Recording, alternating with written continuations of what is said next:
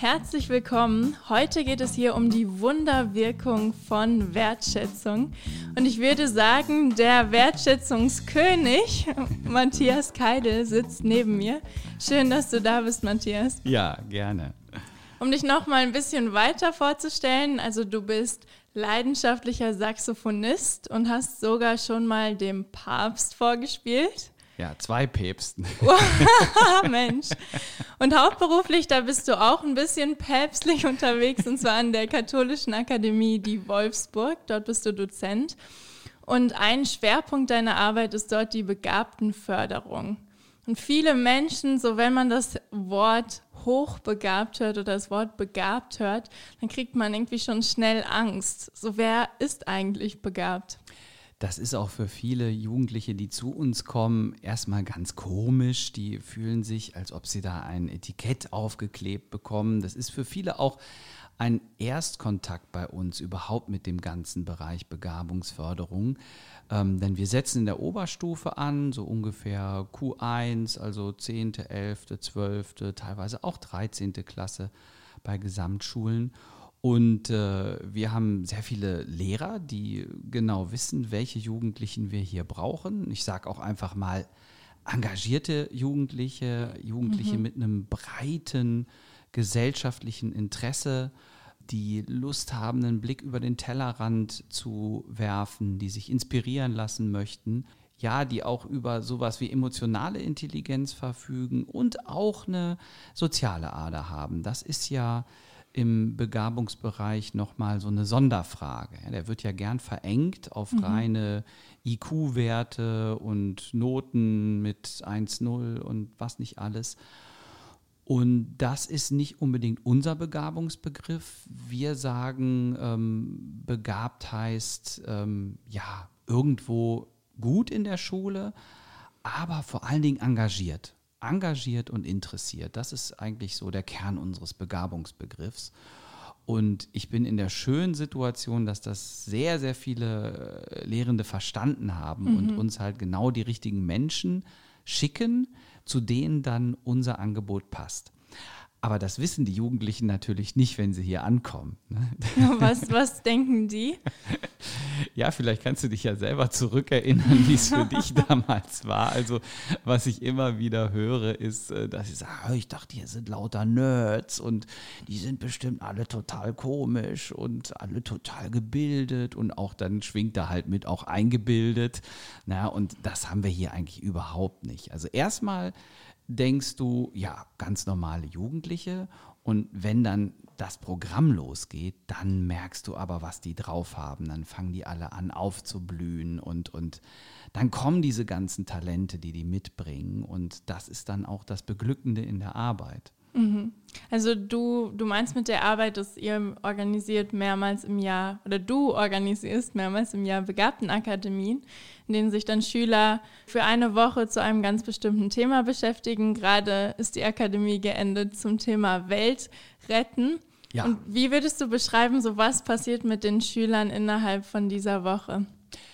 Ja, also aus einer Angst anfänglich und einer gewissen Vorsicht versuche ich dann möglichst schnell eine vertrauensvolle Arbeitsatmosphäre herzustellen, in der man sich austauschen kann und ähm, wo man dann von ganz von selbst auch auf ein hohes Niveau kommt. Und wir sagen dann immer vom Haus, ich habe ja auch immer viele Teamer, die mich unterstützen dabei, wir sagen, es gibt hier keine Ergebnisvorstellung, was ihr mhm. erzielen müsst oder was ihr hier lernen sollt, sondern wir holen euch tolle Menschen, wir holen prominente Experten, Expertinnen äh, aus allen Bereichen, ja, Wissenschaft, Wirtschaft, Kultur, Politik, Kirche, Forschung und alle Übergänge davon. Ja, also ich, ich gucke mit ganz breitem Blick, wer ist interessant, wer ist eine authentische Persönlichkeit, also alle, die hier eingeladen werden, die den Jugendlichen begegnen,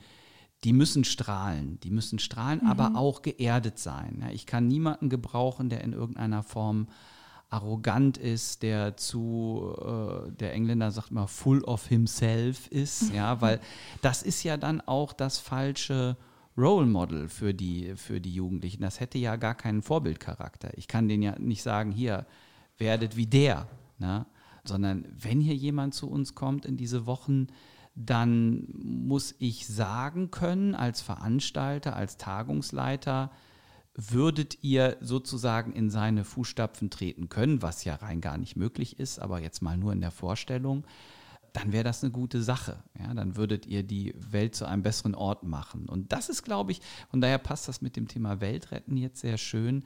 Das ist eigentlich immer die Grundidee, dass wir Weltretter einladen, die in ihrem Bereich positiv wirken. Und das kann dann die Business-Metropole Ruhr sein, das mhm. kann aber auch jemand von Ärzte ohne Grenzen sein oder von der Malteser Station, die sich um Menschen ohne Versicherung kümmern. Also das ist zahlreichste Beispiele ähm, von, von ganz oben in der Gesellschaft und von ganz unten in der Gesellschaft. Wir waren jetzt ja gerade auch in der Tafelkirche mhm. und es war unglaublich bewegend zu sehen, wie da Ehrenamtliche für null Cent den ganzen Tag harte Arbeit verrichten, damit eben Menschen sich was zu essen leisten können. Mhm. Und die werden da auch gebraucht. Und das sind natürlich auch Weltretter. Ja, und auch als Begabter musst du einen, einen, wachen Blick für deine Umwelt haben. Ja, also das kann nicht sein, dass du dich da in irgendeinem entlegenen Elfenbeinturm äh, einrichtest. Ich meine, es mag da ein paar äh, Plätze und Apartments geben, ne, so für Spezialforscher. Das kann schon sein. aber, aber bestimmt nicht so schön wie die Zimmer der Wolfsburg, was? Nein. Aber ich sehe, ich sehe unsere Leute doch eher später in Positionen, wo sie, wo sie in die Breite der Gesellschaft hineinwirken und wo sie Menschen aller Schichten ähm, inspirieren. Ich meine, klar, auch ein Virologe ist toll, ja, der jetzt hier irgendwie diesen Impfstoff erforscht. Da habe ich auch äh, riesen Respekt vor und denke, äh, klasse, wenn das mhm. jemand macht. Aber also es ist alles sehr freiheitlich. Es, es geht darum, Räume zu schaffen, Begegnungsräume, Arbeitsräume, in denen die Jugendlichen hier ihre Talente ausfalten können. Und ähm, dazu darf man auch nicht immer zu viele Vorgaben machen, aber du kommst ja jetzt gerade von diesem Begriff der Wertschätzung her. Man muss für einen stetigen Fluss an Wertschätzung sorgen. Und das passiert natürlich auch nicht in der Form, dass ich jetzt die ganze Zeit alle dauernd lobe. Das wäre ja irgendwann auch affig, sondern dass ich versuche, dass die sich untereinander auch alle kennenlernen, dass sie untereinander in interessante Gespräche kommen, mhm. dass sie die, die Treffen, die wir hier haben, die Exkursionen, die wir machen, vorbereiten. Ja, dass sie hier recherchieren an unseren Rechnern, dass sie sich Fragen überlegen, dass sie hinterher einen journalistischen Artikel darüber schreiben. Wir machen äh, kreative Schreibwerkstätten. Ich stelle so Schreibaufgaben, die im weitesten Sinne einmal auf ethische Reflexion gehen. Das klingt jetzt sehr trocken und dröge, aber ich baue dann so Dilemmasituationen, ja, und sage, du, du hast eine Million und darfst sie aber nur da und dafür ausgeben. Was machst du mit dem Geld?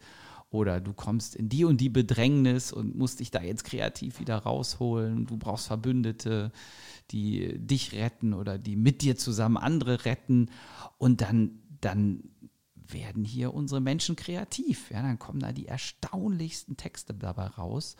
Und wenn du dann, so ein anderes Wort, wenn du selbstwirksam wirst, dann, dann hat das schon eine Wertschätzung in sich selber. Also dann spendest du dir eigentlich eine besondere Form von Eigenlob oder wenn du so einen gelungenen Text in der Gruppe vorliest und alle sagen, hey, boah, und wie bist du auf die Idee gekommen und du hattest doch nur fünf Minuten Zeit, wie mhm, konntest du das ja. jetzt schreiben?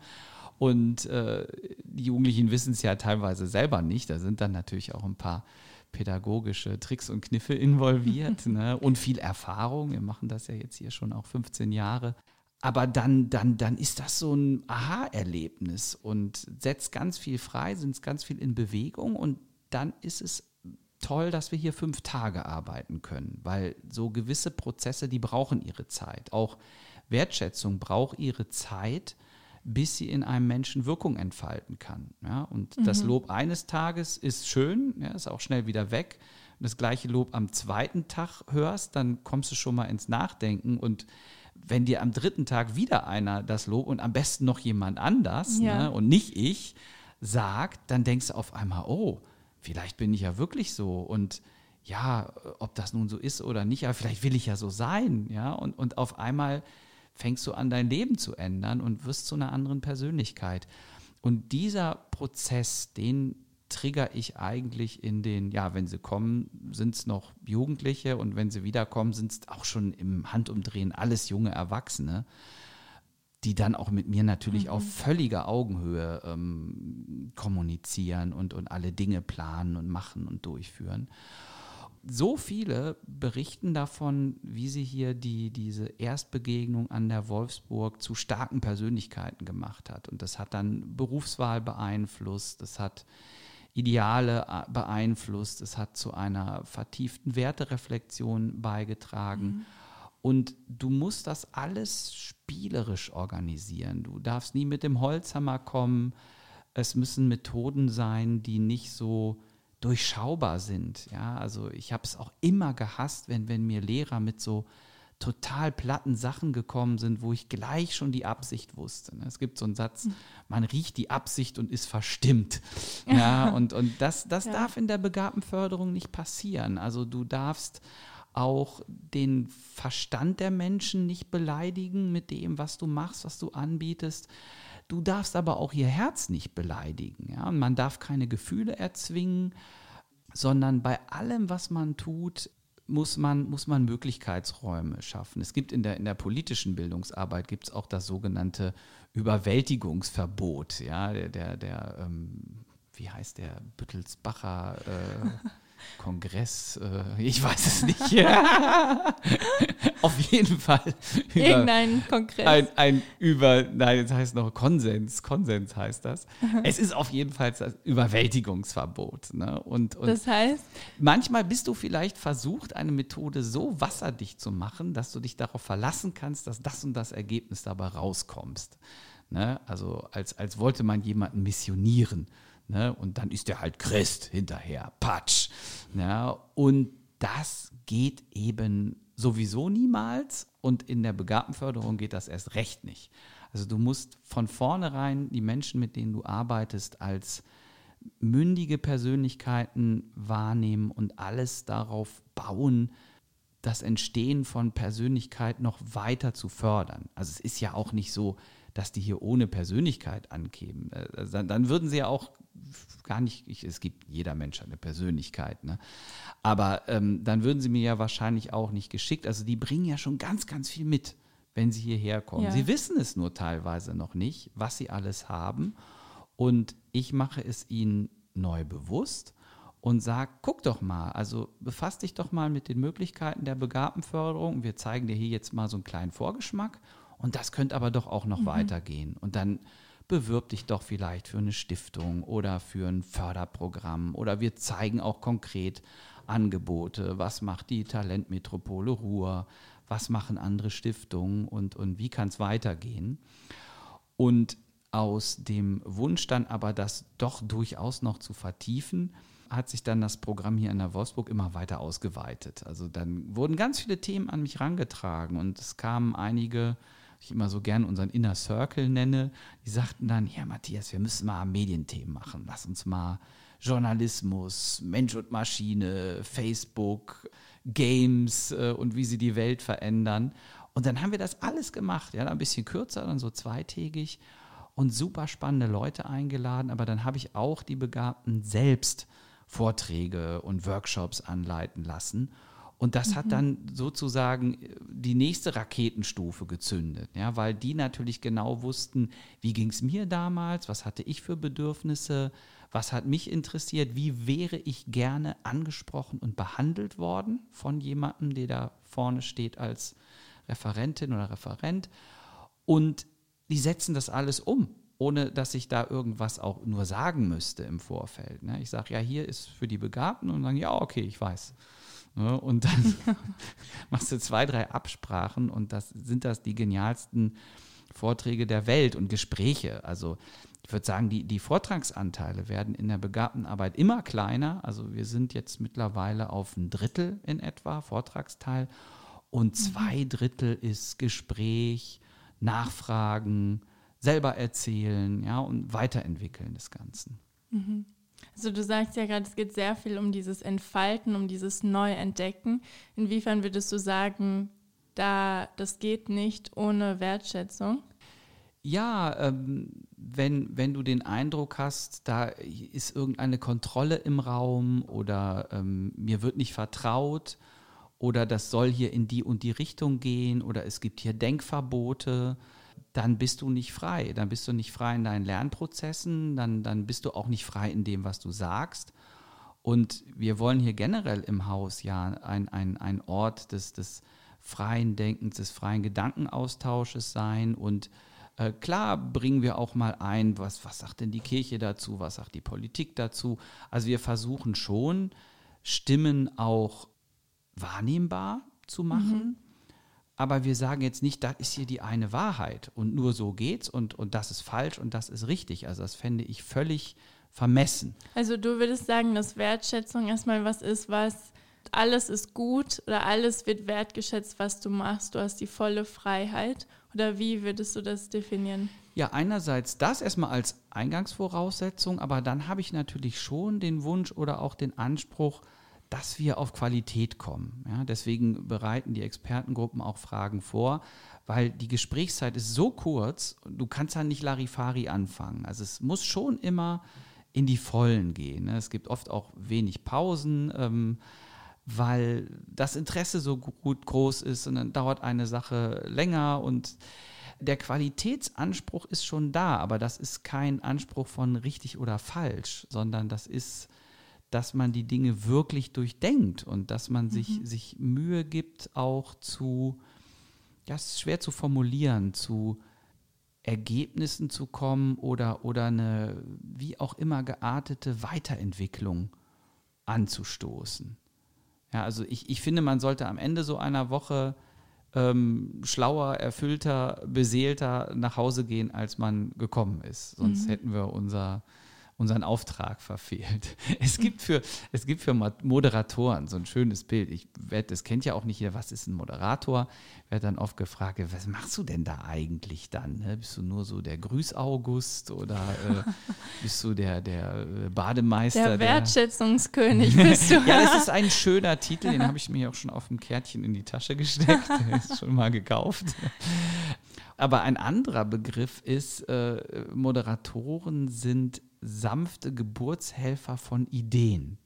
Ja, und so mhm. verstehe ich mich sehr. Also ich versuche eigentlich das, was ich sehe, was da an Talenten, an Möglichkeiten in den Menschen schlummert, das versuche ich rauszuholen und, und Mittel und Wege bereitzustellen, dass die, die mir hier anvertraut sind, das leben können oder dieses Talent an sich entdecken und dann aber möglichst auch sofort die Gelegenheit und das Equipment und die Kanäle haben, das raus in die Welt zu pusten. Ja, wie jetzt, wir haben jetzt das erste Mal in so einer begabten Woche mit Podcasts gearbeitet. Ich hatte keine Ahnung, was dabei rauskommt. Wir haben jetzt zwar das ganze Equipment und es sind jetzt wirklich sieben, acht total verschiedene Podcasts entstanden von sehr, sehr lustig und flapsig zu äh, hoch ambitioniert, todernste Themen, äh, ganz schwerer äh, Inhalt. Alles hat funktioniert, alles hat seine mhm. Berechtigung. Und dann siehst du aber plötzlich auch äh, Talente, also die, die Kati, die hat dann da auf einmal moderiert, als wäre die schon jahrelang bei 1 Live oder einem anderen berühmten Sender und, und die war besser als ich.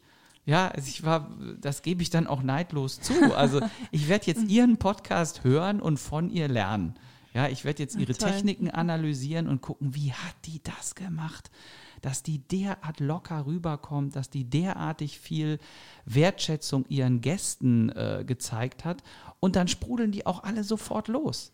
Ja, also, also Wertschätzung ist so ein Türöffner oder wie der Korken aus der Flasche.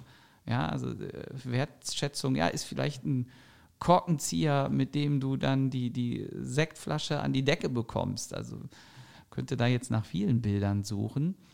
Aber da war ich beeindruckt, wie locker sie das hinkriegt und was sie da alles kann. Und dann habe ich sie gefragt, ja, äh, hast du Vorerfahrung, hast du das schon mal gemacht? Sagt sie, nein, noch nie.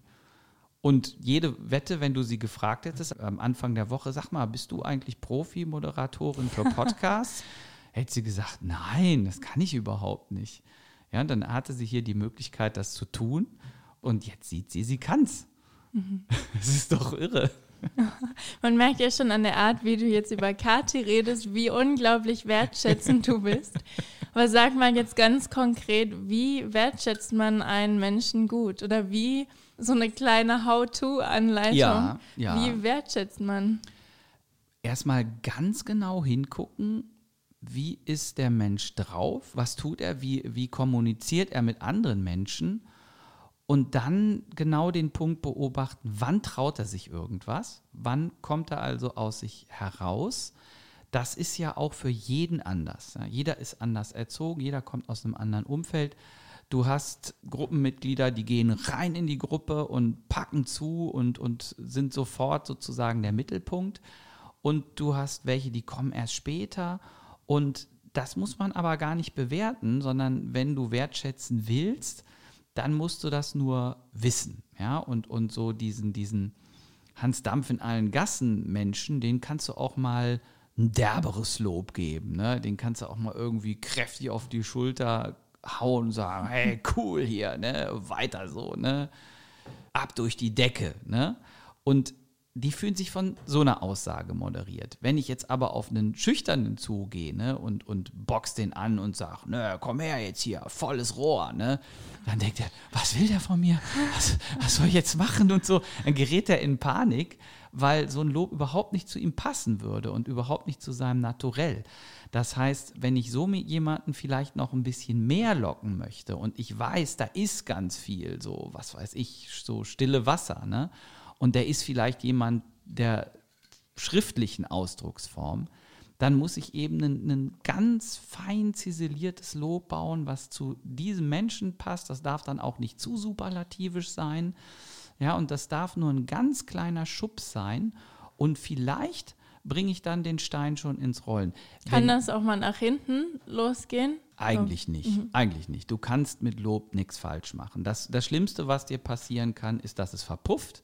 Wenn du nicht die richtige Formulierung gefunden hast, dann prallt es an dem anderen ab. Vielleicht guckt er auch ein bisschen doof dich an und sagt, was will der von mir? Äh, aber schon aus der Reaktion sehe ich dann natürlich, was ich falsch gemacht habe. Ne? Ob das Lob zu heftig war, ob es nicht doll genug war. Wenn es zu mhm. heftig war, muss ich mich erstmal zurückziehen, muss neu planen und, und muss den nächsten Vorstoß anders aufziehen. Ja, muss ich mit einem anderen Lob kommen aber aus der Reaktion sehe ich schon, äh, dass das Bedürfnis ein anderes ist und, und kann dann reagieren. Wenn ich zu wenig lobe, dann lege ich einfach noch eine Schippe drauf. Ja, also Lucy beschwerte sich zum Beispiel jetzt, äh, dass ich sie nicht vorgestellt hätte, weil das immer so eine warme Dusche für alle Teamer sei. Das stimmt allerdings. du stellst Zeit jeden wie einen Wälzer vor. ja, aber das ist zum Beispiel auch so ein, so ein kleines Geheimrezept von mir, wenn ich, wenn ich Referenten habe, welche irgendwelche großartigen Professorinnen, Professoren habe, ne, die alle so Koryphäen sind auf, auf ihrem Bereich. Ich gehe da nicht ins Detail, ich zähle da nicht die Preise auf und die Forschungsvorhaben, sondern ich greife mir irgendeine Kleinigkeit auf und bauscht die dann total auf und, und mach so, so, so sinngemäß, er ist der tollste aller möglichen Professoren und der Einzige, der dieses Thema behandeln kann. Und so ein, so ein Superlativ, wo die widersprechen müssen. Ja, das kannst du gar nicht stehen lassen und dann mit deinem Vortrag anfangen. Dann sagen sie, ja, Herr Keidel, also äh, ja, ist ja ein bisschen dick. Ich weiß ja jetzt gar nicht mehr, wie ich das hier noch einlösen soll. Aber äh, liebes Publikum, also wir versuchen das jetzt mal. Ne? Und dann kann sich schon dein, äh, dein Gast kann sich schon mit dem Publikum äh, verbünden, um meinen Superlativ mal wieder so ein bisschen zu erden und ein bisschen wieder runterzutakten und alle lachen darüber.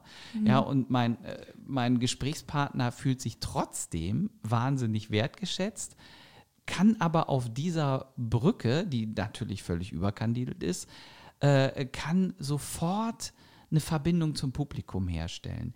Während wenn ich den total sachlich und, und politisch korrekt vorstelle, dann kann er nur sagen, ja, äh, Herr Keidel, vielen Dank für die Vorstellung, die entspricht exakt den Tatsachen und äh, jetzt machen wir mal folgendes Thema. Ja, und dann sitzt auch schon gleich das Publikum so, oh, ja, okay, hm, es war gut zu hören und oh, hoffentlich verstehen wir das alles. Ja, dann, dann wird auch das Publikum nervös und du schaffst eine angespannte Atmosphäre im Raum. Und dieses, dieses äh, total übertriebene Vorstellen und total überpositiv, das gibt den Gesprächspartnern oder den, den Referierenden die Möglichkeit, das alles mal wieder ein bisschen runterzuziehen. Ja, und auch noch was Fachliches zu ergänzen, was ihnen jetzt vielleicht gefehlt hat, aber dann sind sie mir auch nicht böse, äh, dass ich das jetzt nicht erwähnt habe, ja, den Preis von letzter Woche oder so.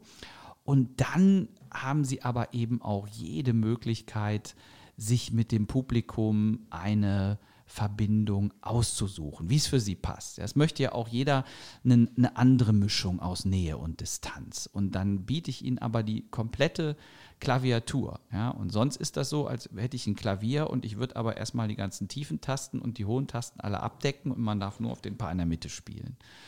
Ja, und, und genauso, das ist vielleicht auch ein schönes Bild, die, die Klaviatur des Lebens, also die Töne, in denen du dich ausdrücken kannst da werden wir oft sehr stark eingeschränkt.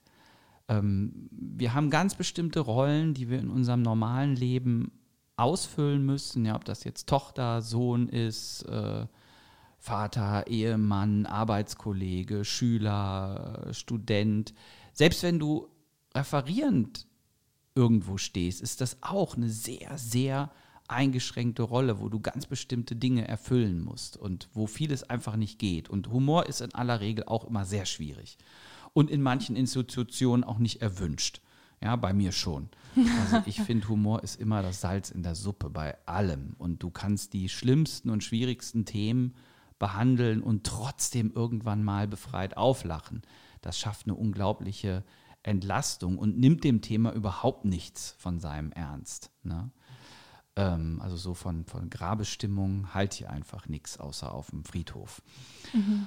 Ich wollte dich noch fragen, ob du schon immer, immer so warst mit den Superlativen oder ob sich das mm, irgendwie Nein. entwickelt hat oder ja. du dir es bewusst irgendwie beigebracht hast?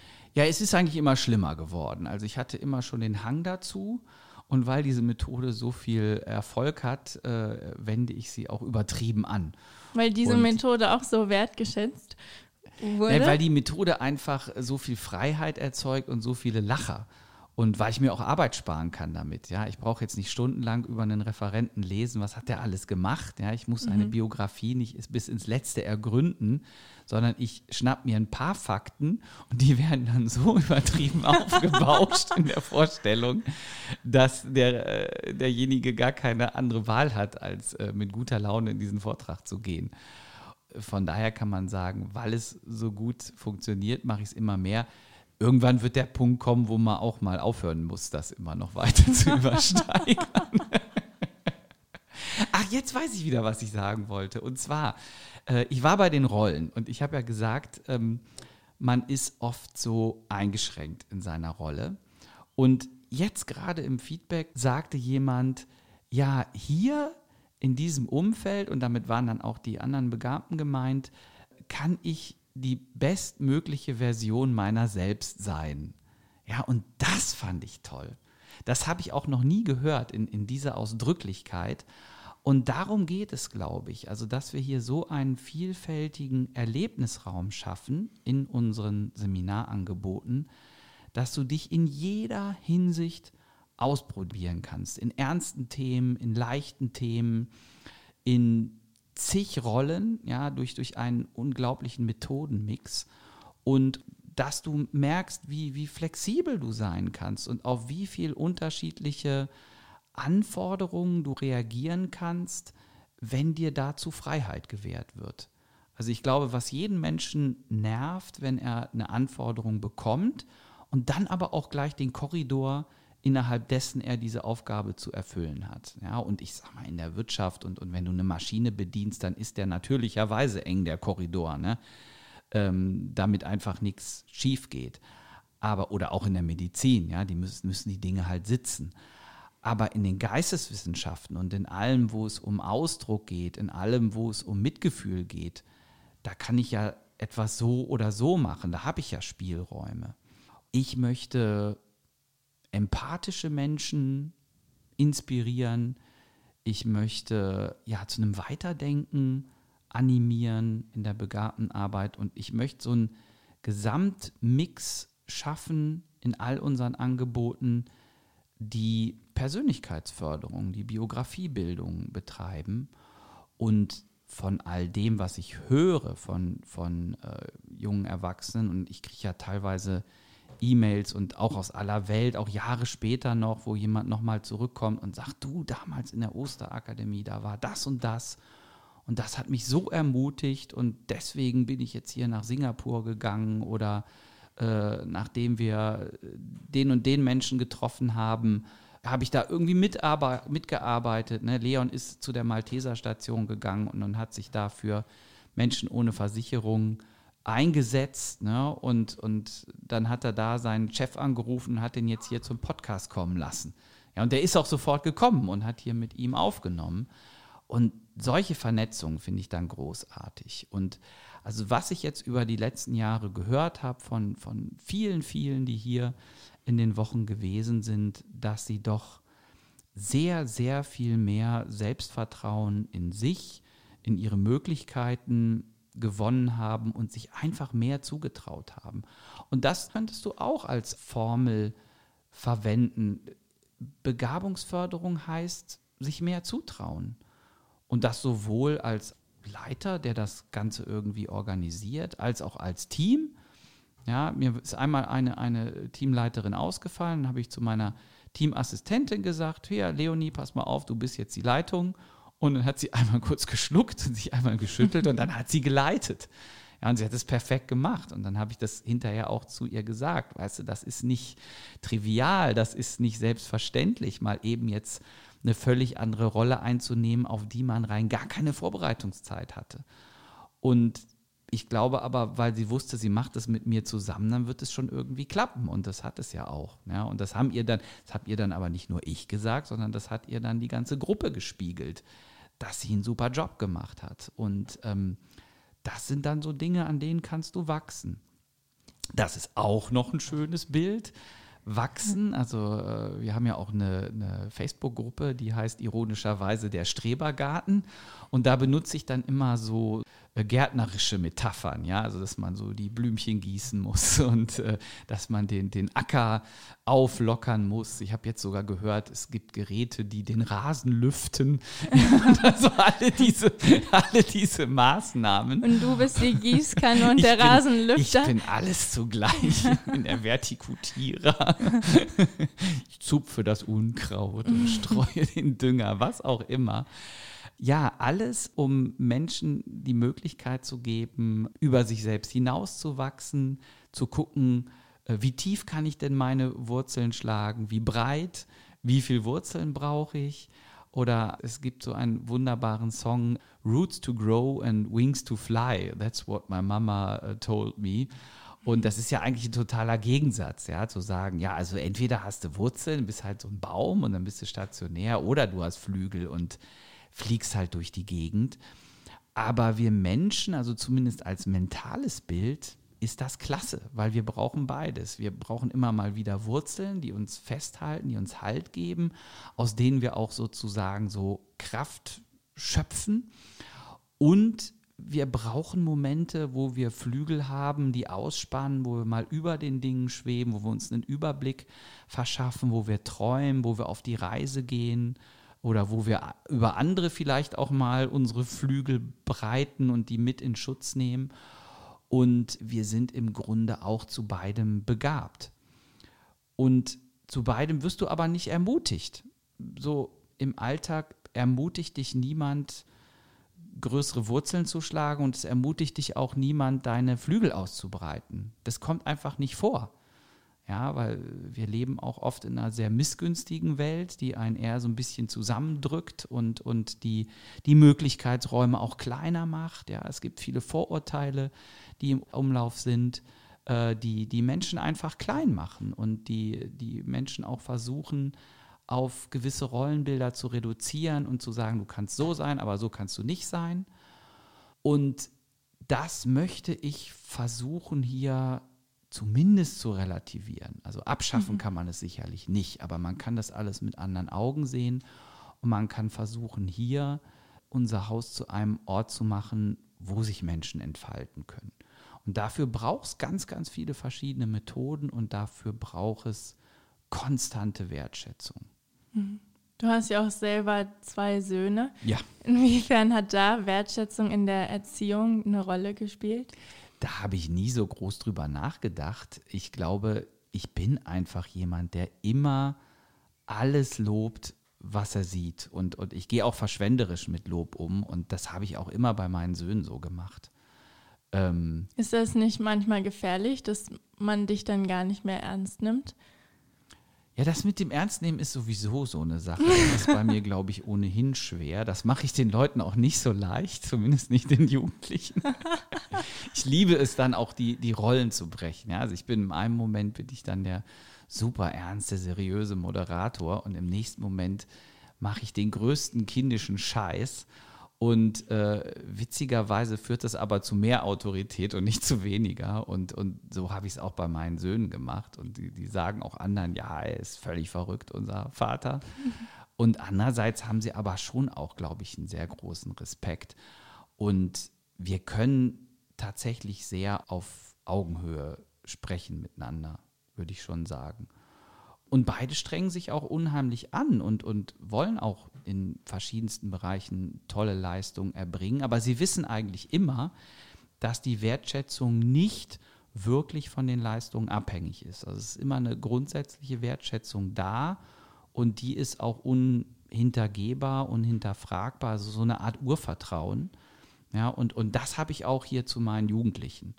Also deswegen ähm, ist hier auch noch nie irgendwas aus der Reihe gelaufen, ja, weil, weil mhm. die einfach wissen, okay, mir wird hier mit einem wahnsinnigen Vorschussvertrauen begegnet.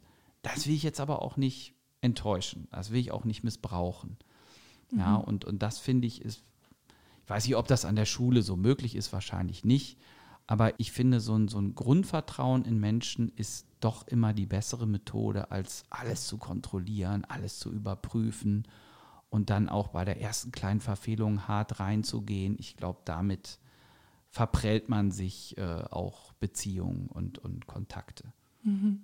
Ich finde auch, oder ich kenne dich jetzt seit fünf Jahren und ich merke immer mehr, jetzt auch hier bei dieser Akademie, wie du echt ja einfach super mit allen Superlativen die Welt siehst und ja manche Kleinigkeiten, ich weiß gar nicht, ob sie dir auffallen oder wo ich denke, hm, ob ich das jetzt auch so großartig feiern würde. Ähm, siehst du überhaupt dann Schwächen oder bist du dann, denkst du, wenn du auch Schwächen siehst, denkst du, nee, ich finde das viel effektiver, wenn ich jetzt diese Stärken lobe? Ich sehe jede Schwäche. Ich, ich sehe alles, was nicht optimal ist. Ich sehe alles, was man verbessern könnte. Aber in meinem Auftrag, den ich hier so als Moderator oder als, nennen wir es mal, Begabtenförderer habe, sind es nur ganz wenige Momente, in denen ich auf sowas eingehe. Ja, also wenn ich jetzt wirklich mal mit jemandem in einen Text reingehe oder wenn ich jetzt mich hinsetzen würde und würde mit jemandem Postcast durchanalysieren, ja, dann würde ich auf ein paar Schwächen eingehen und sagen, guck mal hier, das kannst du besser machen, das kannst du besser machen, aber rein konstruktiv. Ansonsten ignoriere ich das alles und blende das auch bewusst aus, weil ich denke, ja gut, vielleicht verbessern die sich ja noch später, aber es ist keinesfalls mein Job, hier jetzt auf irgendwas rumzureiten. Und es ist auch meine Erfahrung, dass in dem Moment, wo dich jemand lobt, und ich bin ja auch in meinem Leben gelobt worden von meinen Lehrern, zum Beispiel von meinen Saxophonlehrern, und da, wo die mal irgendwas gelobt haben, gesagt haben, hey, du, die Phrase war klasse und, und guck mal, und wenn du das so improvisierst, dann hat das ganz viel Ausdruck. Und dann hat mich das derartig in den Orbit geschossen und beschleunigt. Dann habe ich das gemacht, dann habe ich das verstärkt und dann haben sich ganz viele von meinen Schwächen dabei in Luft aufgelöst. Das heißt, die waren dann weg, ich brauchte mich mit denen nicht mehr zu befassen. Und ich denke generell, dass ein Mensch doch immer lieber den Blick auf seine Stärken richten sollte und die auch weiter ausbaut. Es gab da ja auch im, im Management mal so verschiedene Ansätze und eine Zeit lang hieß es, äh, ist ja immer alles auf Englisch und dann so äh, Mend Your Weaknesses. Also es, es gab so eine, so eine Phase, wo es, wo es hieß, auch im Management, beheb deine Fehler, achte auf deine Schwächen, arbeite die nach und so. Und das war ein paar Jahre aktuell und dann ist das komplett wieder in der Versenkung verschwunden, weil, weil die, die Coaches da auch festgestellt haben, nee, das funktioniert nicht. Die Leute verlieren ihr Selbstbewusstsein, die verlieren ihren Drive, die friemeln dann da rum und kommen auch nicht sonderlich viel weiter in der Bearbeitung ihrer Schwächen und der Fokus ist komplett falsch. Und wenn ich das jetzt richtig im Kopf habe, die aktuellen Management-Theorien gehen alle in die Richtung, bau deine Stärken weiter aus, weil bei den Stärken, da bist du schneller, da sind deine Lerneffekte größer, also konzentrier dich da drauf und, und so ganz alter Satz, wuchere mit deinen Funden. Mach das, was du super kannst, noch stärker, bring das zum Leuchten, dann bist du sichtbar. Ja, und, und wenn das genug leuchtet, dann fragt niemand nach deinen Schwächen. Oder du kannst dir Hilfe von anderswo holen. Du, du kannst dir Verbündete suchen, einfach. Du kannst Teams bilden, die deine Stärken ausgleichen. Ja, also dann nicht, nicht jeder muss gut in Buchhaltung sein oder äh, nicht jeder muss programmieren können, solche Dinge. Ja, also es gibt ja heute in unserer modernen Welt für alles Apps und Helferlein und, und was nicht alles. Und keiner muss alles können. Es reicht, wenn du in bestimmten Dingen gut bist und wenn du deine Talente produktiv mit anderen Menschen auch vernetzen kannst. Und auch an dieser Vernetzungsarbeit sind wir hier dran. Ja, also auch wenn ich sehe, die kann das gut, der kann das gut und das passt irgendwie zusammen, dann bringe ich die beiden in Kontakt und sage hier, ihr habt beide dieses Talent, mhm. guckt mal miteinander, was ihr gemeinsam daraus machen könnt. Und das geht jedes Mal durch die Decke jedes einzelne Mal, wenn ich zwei Talente in Kontakt bringe, dann wird da ein drittes oder ganz was Neues oder dann wird das so eine Art Magnetfeld, was dann noch weitere Talente anzieht und du erreichst da mit dieser Vernetzung, mit diesem vorsichtigen Antriggern erstaunliche Effekte, ja, auch dann in der Gruppe. Und deswegen bin ich eigentlich ganz, ganz wach und gucke und suche nur nach Stärken und versucht die alle zu fördern, auch egal auf welchem Bereich, ja, und schmeißt zur Not auch das Programm um von so einer mhm. Woche. Wenn ich dann sehe, da kann einer super singen, ja, dann singt der für die ganze Gruppe, ja, und dann wird daraus die nächste Einheit gemacht. Oder wenn, wenn ich sehe, einer ist fantastisch im Zeichnen, dann äh, wird das sofort eingebaut. Ne? Oder, oder einer kann moderieren, dann sage ich, ja, pass auf, die nächste Einheit moderierst du. Ich setze mich jetzt mal nach hinten, mhm sieh zu. Na, und klar, du wirfst die Leute auch ein bisschen ins kalte Wasser, aber man lernt dabei auch schwimmen. Mhm, das ist ein schöner Satz. Jetzt aber mal ganz konkret, du hast jetzt einen, vielleicht einen Begabten und der soll etwas vorstellen, aber der macht das jetzt objektiv gesagt nicht gut oder die, die Zuschauer, die langweilen sich, der reißt nicht mit, der hat vielleicht auch, äh, ist viel zu ähm, weiß nicht, hochtrabend, sodass kaum einer ihn versteht. Wie gehst du dann mit sowas um? Dann springe ich voll rein und moderiere das mit. Dann wechsle ich von der Selbstpräsentation, die quasi die Ansage war, und äh, switche zur Methode des Interviews. Ja, und dann würde ich vielleicht selber noch mal ein paar Essentials bringen, die mhm. er schon gesagt hat, die aber nicht angekommen sind bei der Gruppe. Und dann würde ich ihm immer Fragen stellen. Das heißt, ich würde ihm sozusagen die Häppchen zuteilen, ja, mhm. damit das für, für den oder diejenige, die da steht, äh, handelbarer wird. Und dann ist es auch so, dann finden die Jugendlichen sofort wieder zurück. Also das auch, kann mhm. man auch jetzt sagen, beim Schwimmen, ja, du bist im tiefen Wasser, hast dich irgendwie äh, verschwommen und, und bist dann am Absaufen und schlägst wild um dich und keiner weiß, äh, wie kann er dir jetzt helfen. Und dann würde ich sagen, ich schwimme hin, schnapp mir denjenigen und stelle ihn wieder dahin, wo er Boden unter den Füßen hat, ja, wo er wieder zu Atem kommen kann, wo er sich wieder sortieren kann. Und dann bauen wir die Sache neu auf. Und dann würden wir es im Duo machen und dann wäre ich einfach immer so der Stichwortgeber, der Frager, der Sparringspartner, aber auch da wieder der, der permanent so Wertschätzung einspeist ja, und sagt, ja, guck mal, und da ist ja erstaunliche Erkenntnis, ein bisschen darauf gekommen ne, und, und würde locken. Und ich habe fast noch nie jemanden dann erlebt, der sich dann nicht auch aus der Reserve locken ließe und der nicht dann auch wieder interessant wird. Also ich würde schon sagen, jeder Mensch ist interessant, nicht nur Begabte, wirklich jeder. Und äh, jeder hat auch Talente. Und wie würde jetzt nochmal bei diesem Vortragenden dann danach, jetzt fragt er dich um Feedback, Wie würde das aussehen? Okay, dann müsste man natürlich schon sagen und, und auf ein paar Punkte eingehen und sagen, ja, guck mal, hast ein bisschen den Faden verloren und an der Stelle war vielleicht der Wortschatz etwas zu hoch für dein Publikum. Und dann würde ich es aber auch versuchen, auf eine gute Art ihm fürs nächste Mal Hilfestellung zu geben, wie er schneller reinkommt, äh, wie er es aufbauen kann, ja. Und, und das würde aber so dann auch von der Botschaft heißen, überfordere dich nicht, will einfach nicht zu viel auf einmal, sondern nimm es eine Nummer kleiner und dann ist es immer noch super. Mhm. Ich finde es, also ich mag diesen Ansatz total, sich voll auf Stärken zu fokussieren, aber es ist halt irgendwie so ein Ansatz, der von der Gesellschaft überhaupt nicht gefördert wird, weil ja allein in der Schule wird ja jetzt nicht irgendwie grün in meinen Aufsätzen angestrichen, wo ich einen großartigen Satz geschrieben habe, wo vielleicht mal ein Gut an die ja, Seite. Ja, ja, Aber da wird ja nur auf Fehler geschaut. Wie kann ich lernen, sag ich mal, nicht, also zuerst die Stärken zu sehen und nicht pingelig auf ja, Kritikpunkte oder Schwächen von Menschen. Ja, erstmal such dir einen Arbeitsbereich, wo du keine Noten geben musst. Das ist schon das Erste. und ähm, ja, und dann. Aber selbst in so einem Arbeitsbereich, wie kann man da machen? Ja, also da kann ich, fühle ich mich wahrscheinlich ein bisschen überfordert, jetzt Lehrer zu beraten. Also mhm. ich, ich kann den Lehrern sagen, was wir brauchen. Ich kann den Lehrern auch Feedback geben, wie klasse ihre Schüler hier waren.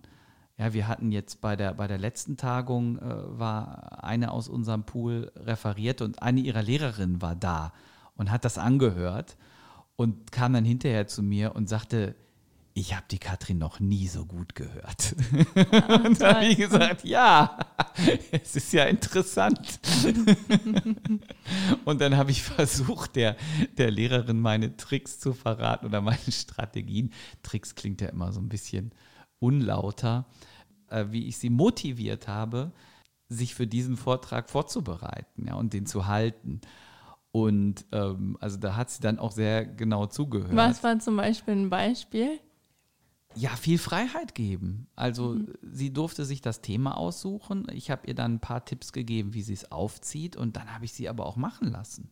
Na, und dann habe ich sie eben auch äh, grandios anmoderiert und, und mit Wertschätzung überschüttet. Und dann konnte das halt auch nur gut gehen. Ich glaube, wenn du das Gefühl hast, alle lieben mich, dann kannst du gar nicht scheitern. Er geht einfach nicht. Ne? Und ein Baby, was in den Arm genommen wird, das fällt halt nicht runter.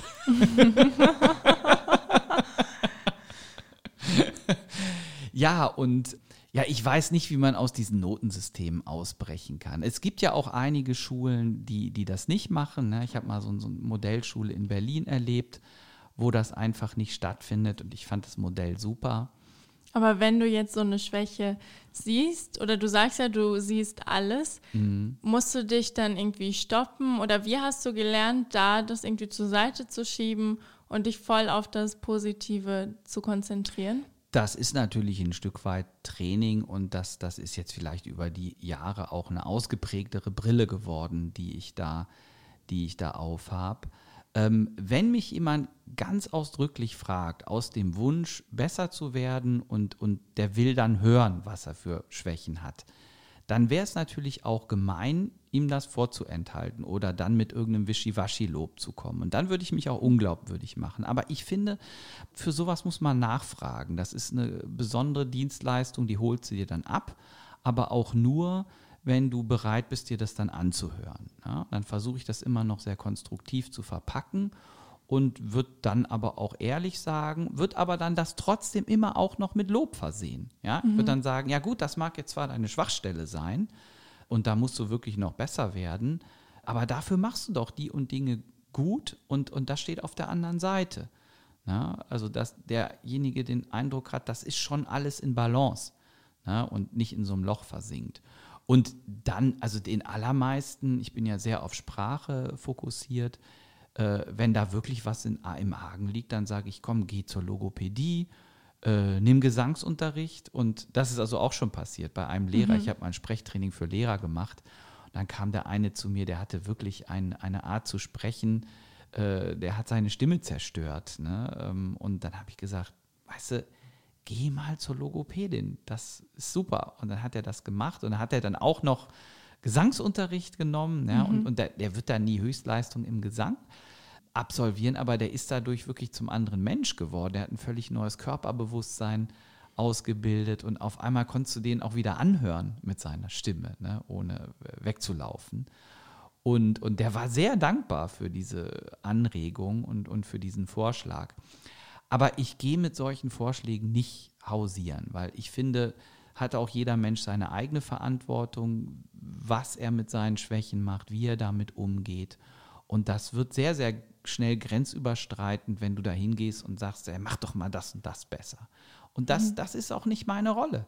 Ja, und auf der anderen Seite ist es natürlich so, wenn du so freigebig bist mit Lob, wie ich das bin, dann bekommst du ja auch unglaublich viel zurück. Und ich bin leider selber auch total lobsüchtig. Ja, mhm. also. Ähm, das wusste ich gar nicht. Nein, ist ganz neu, ne? Guck mal, hast du jetzt noch was gelernt. Ähm, meine Kollegen machen sich da immer sehr, sehr lustig drüber. Ähm, und das ist auch ungewöhnlich. Also die meisten Menschen haben sich ja angewöhnt, doch mit wenig Lob zufrieden zu sein. Ja, wo ich immer denke, ja, warum eigentlich? Also man kann doch noch ja. mehr rausholen. Und äh, mit meiner verrückten Art dieser, dieses Überlobens äh, fällt dann natürlich auch viel für mich ab, einfach weil die Leute sich wohlfühlen und, und weil wir miteinander Spaß haben. Aber es ist eben doch auch immer mit Inhalt verknüpft. Das ist kein Spaß wie auf Ballermann 6 oder so. Äh, und es, es, ist kein, kein sinnloser Spaß, kein, kein Fun nur, um, um die Welt zu vergessen, sondern im Gegenteil. Also mit dem Spaß, den wir haben, ergründen wir die Welt und sorgen für einen vertiefteres Verstehen und, und sorgen für mehr Herzlichkeit untereinander. Und das ist mir, glaube ich, auch ein großes Anliegen, dass ich ähm, einen Teil der Sachlichkeit, einen Teil des Ernstes gerne durch Herzlichkeit ersetzen möchte. Und ich glaube, damit bin ich in der Begabtenförderung auch sehr allein. Also ich weiß wenige, die auch das möchten. Ja, also du hast es leider viel Land auf, Land ab, dass Begabtenförderung gar nicht intellektuell genug sein kann. Und ich halte es da aber doch mehr mit diesem Begriff der emotionalen Intelligenz und sage, Begabung muss immer den ganzen ähm, Menschen umfassen. Das kann jetzt nicht nur eine Sache des Verstandes sein. Wir haben die begabtesten Leute, die Massenvernichtungswaffen entwickelt haben, ja, weil sie sich einfach nicht in die Rolle ihrer Opfer hineinversetzen konnten, äh, wie das so ist, von einer Atombombe zerstrahlt zu werden. Ich kämpfe mit unserer Begabtenarbeit auch gegen diesen Mangel an Empathie, der leider in unserer Gesellschaft immer, immer ausgeprägter wird. Das sehe ich auch sehr mit Sorge. Wir haben gestern eine, eine WDR-Talkshow uns angeguckt, wo einer unserer Teilnehmer dabei war äh, und Position bezogen hat und es wurde sich derartig böse behagt. Es war natürlich auch ein sehr, sehr schwieriges Thema, Rassismus, aber die Art des Umgangs, ich war wirklich, wirklich entsetzt und, und ich wollte mir gar nicht ausmalen, was passiert wäre, wenn ich in dieser Runde gesessen hätte. Ich wäre, glaube ich, sehr hilflos gewesen über diese Arten der Anfeindung. Es ging eigentlich alles unter die Gürtellinie, konsequent. Und da denke ich, ich kann den Zorn der Betroffenen verstehen, absolut. Und die haben jetzt vielleicht auch mal die Berechtigung zurückzuschlagen. Die hatten nie die Bühne dafür. Ja, und jetzt dürfen sie auch mal austeilen. Aber da kann es ja nicht dabei bleiben. Also, wenn wir auch von diesen gesellschaftlichen Gräben und diesen Vorurteilen wegkommen wollen, dann, dann müssen wir anders miteinander umgehen. Und dann braucht es auch bei Menschen, die diskriminiert werden, Strategien, das im Guten aufzubrechen. Also mit, also bevor, du weißt, was ich mhm. meine, ne? bevor ich mich jetzt hier in Spitzfindigkeiten um Kopf und Kragen rede. Also es geht mir um Herzlichkeit, es geht mir um Verständnis und es geht mir um die Bereitschaft, einander zuzuhören. Mhm. Und das mache ich halt auch sehr, sehr viel. Also ich rede zwar auch immer zu viel, ja, aber dafür habe ich dann meine Teamer, die bremsen mich, die sagen so, Matthias, jetzt sei mal ruhig. dann bin ich das auch. Jetzt hast du hier den Raum zu reden und ich finde es auch sehr ja. inspirierend, was du sagst. Eben, ich rede ja. schon wieder viel zu viel. Also normalerweise höre ich auch viel mehr zu. und bin selber Lernender. Ja, also ich, ich agiere in, in unserer Begabtenförderung nicht von einer übergeordneten Position aus. Ich bin selber mit auf dem Weg. Ich erlebe ganz viele Situationen zum allerersten Mal, dadurch bleibt man auch jung. Ich bin mit meinen Jugendlichen auf der Reise und entdecke die Welt. Ja. Klar habe ich gewisse Vorerfahrungen und sehe manche Dinge auch voraus und, und das passiert aber alles im Hintergrund. Ja. Im Hintergrund puffer ich Sachen ab. Aber ich kann mich auf meine Teams auch immer super verlassen.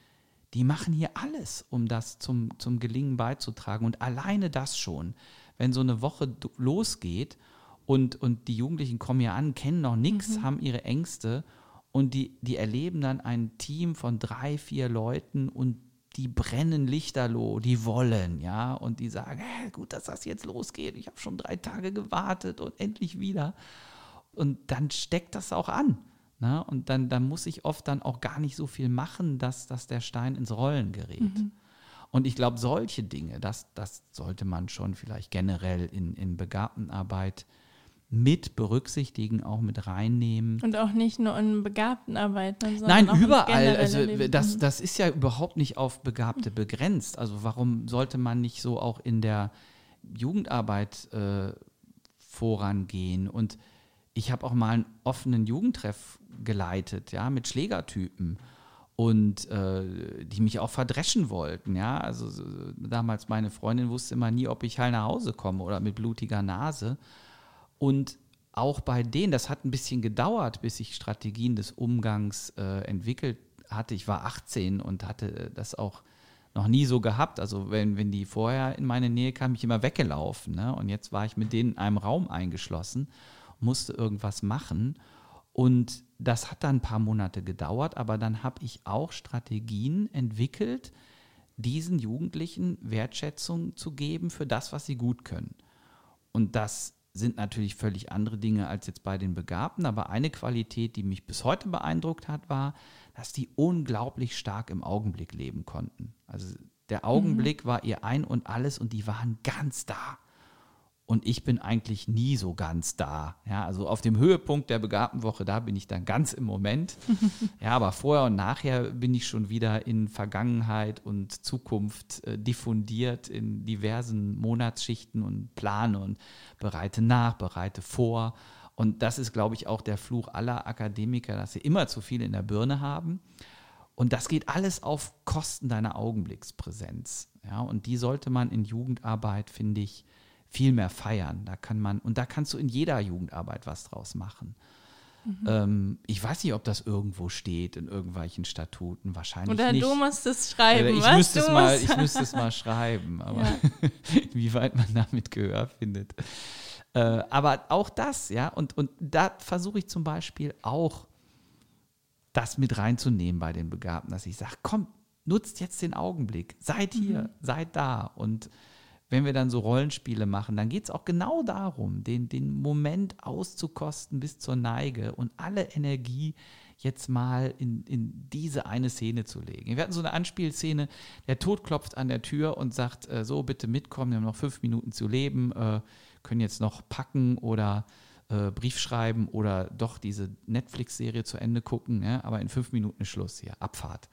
Mhm. Und dann war die Aufgabe, was machst du? Ne? Also erstmal zu zweit und dann hat jeder eine, eine Szene entwickelt und es war hochinteressant. Ja? Und, und die meisten haben natürlich versucht, den Tod irgendwie äh, zu überlisten. Ja? Aber eine, die wirklich auch Schauspielerin war, die Paula, die hat dann gesagt, ja, kommen Sie doch rein, wie wäre es mit einem Despresso.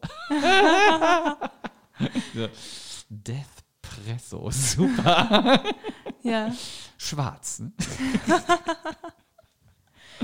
Und das, solche Dinge finde ich, das ist dann den, den Augenblick zelebrieren. Mhm. Und dann eben, wo dann ja auch immer Wertschätzung mit reinspielt in diesem ja. Augenblick. Ja, klar. Wenn du dir das angewöhnst, also Augenblick für Augenblick zu kultivieren, dann wirst du auf einmal auch auf eine ganz andere Art spontan.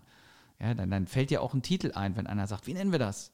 Wie heißt jetzt die neue Podcast-Reihe? Äh, nachgewürzt. Uh, okay, gekauft. Würdest du, also wir kommen jetzt ähm, zum, so zum Ende. Und wir haben uns ja viel, du hast jetzt auch schon gesagt, wie weltverändernd, wertschätzend auch sein kann. Würdest du sagen, Wertschätzung kann die Welt retten, wo das doch unser Wochenthema war? Ja, absolut. Also ich glaube, wenn, wenn überhaupt irgendwas die Welt retten kann, äh, wenn sie denn überhaupt zu retten ist, diesen schönen Satz. Wir müssen auf die Stärken der Welt schauen, Matthias. Welt, was hast du für Stärken? Sind wir noch zu retten? Ja, wir sagen jetzt mal ja. Äh, schon, ja. Also Theologen würden jetzt wahrscheinlich sagen, Nächstenliebe und so, aber da ist mir schon wieder viel zu abstrakt. Also das ist ein, äh, auch ein hochkompliziertes äh, Konzept, ein ganz anderes Thema. Aber für den Fortgang des Gesprächs, den wir jetzt hatten, würde ich mit voller Überzeugung sagen, Wertschätzung kann die Welt retten. Ich glaube, Wertschätzung verhindert Verbrechen, verhindert Selbstmorde, verhindert überflüssigste Selbstzweifel. Wertschätzung kann Wunden heilen. Ja, wir hatten einmal eine, eine Teilnehmerin, da war der Vater verstorben, direkt ein paar Tage vorher. Und die war hier in der Woche, hat sich nichts anmerken lassen, war vielleicht ein bisschen trauriger, aber auch da, ich habe nicht nachgefragt, ne, bin ich hingegangen, warum bist du traurig? Kannst du das mal sagen? Ne? Nein, das verbietet sich einfach. Ne? Das, das macht man nicht. Und, und dann stellte sich aber raus, sie kann halt wahnsinnig gut schreiben. Und dann habe ich sie dafür gefeiert, gefeiert, gefeiert und die anderen haben auch hingeguckt und wurden neugierig auf sie und rucki war sie Teil dieser Gruppe. Und sie hat es überhaupt nicht, mit niemandem auch nicht thematisiert, was gerade mit ihr los war. Und dann hat sie mir Jahre später eine E-Mail geschickt und hat gesagt, weißt du was, diese Sommerakademie war der Punkt, der mich wieder rausgeholt hat aus dem Loch und noch ein bisschen mehr erzählt, das will ich jetzt hier nicht weiter ausführen. Aber das war sozusagen Weltrettung pur, zumindest für diesen Mensch. Das war ja auch gar nicht dahin geplant. Ja, es ist ja auch keine Therapie, die Wochen, die wir hier machen. Aber du gehst hier so positiv verstärkt raus, dass, dass alle Probleme, die du in deinem Leben hast, ein Stückchen kleiner werden. Und alle Möglichkeitsräume, die du vielleicht in deinem Leben noch findest, die werden ein Stückchen größer. Und das, ja, das ist vielleicht die einzige Weltrettung, die uns so zu Gebote steht. Mhm. Das Schöne ist ja, sie ist komplett gratis. Ja. Sie ist komplett, man verliert nichts dabei. Nein, dir bricht eben kein Zacken aus der Krone, wenn du andere Menschen lobst. Und das ist leider so ein Irrglauben, der bei, boah, sagen wir mal, 80 Prozent unserer Weltbevölkerung verbreitet ist. Viele wägen ein Lob mit dem anderen ab, ja, und meinen auch, das sei so ein Tauschhandel, als wenn ich jetzt in den Laden gehe ja, ich lobe dich jetzt hier für 2,50 Euro, da möchte ich dann aber auch in einer halben Stunde die Gegenleistung dafür haben. Ja, und äh, darfst dein Lob auch anders formulieren. Also du kannst mhm. mir auch für was anderes loben als das, wofür ich dich gelobt habe, aber bitte auch im Wert für 2,50 Euro.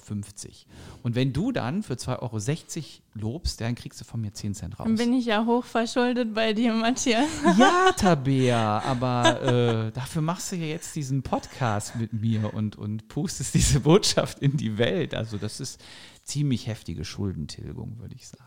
Dann bin ich ja beruhigt. Ich, ich führe aber auch nicht Buch. hey Matthias, vielen, vielen Dank für diese Einblicke. Also es hat mich unglaublich inspiriert und mich sehr motiviert, auch nochmal mit einer noch rosa-röteren Brille durch die Welt zu gehen und mich viel mehr auf die Stärken der Menschen noch zu fokussieren und die Schwächen. Wirklich, das fand ich einen sehr coolen Punkt. Ja, bei Nachfrage oder bei wirklichem Interesse an den eigenen Schwächen da äh, ja, aufzuzeigen oder darüber zu reden. Und ich bin mir sehr sicher, dass dir das gelingen wird. Danke. Danke auch.